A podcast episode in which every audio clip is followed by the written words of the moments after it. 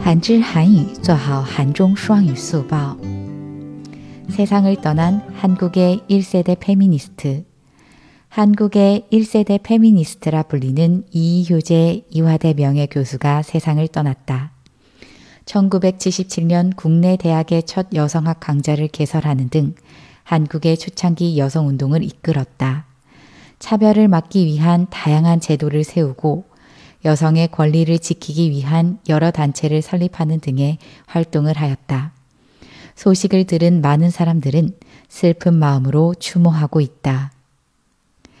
已离开人世的韩国第一代女权运动者，韩国第一代被称为女权运动者的李孝在梨花女子大学名誉教授离开了人世。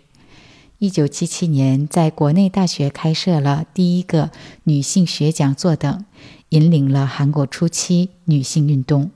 为了防止歧视，建立了多种制度；为了维护女性权利，还成立了多个团体等。许多人听到消息，都怀着悲伤的心情哀悼。韩语资讯尽在韩知。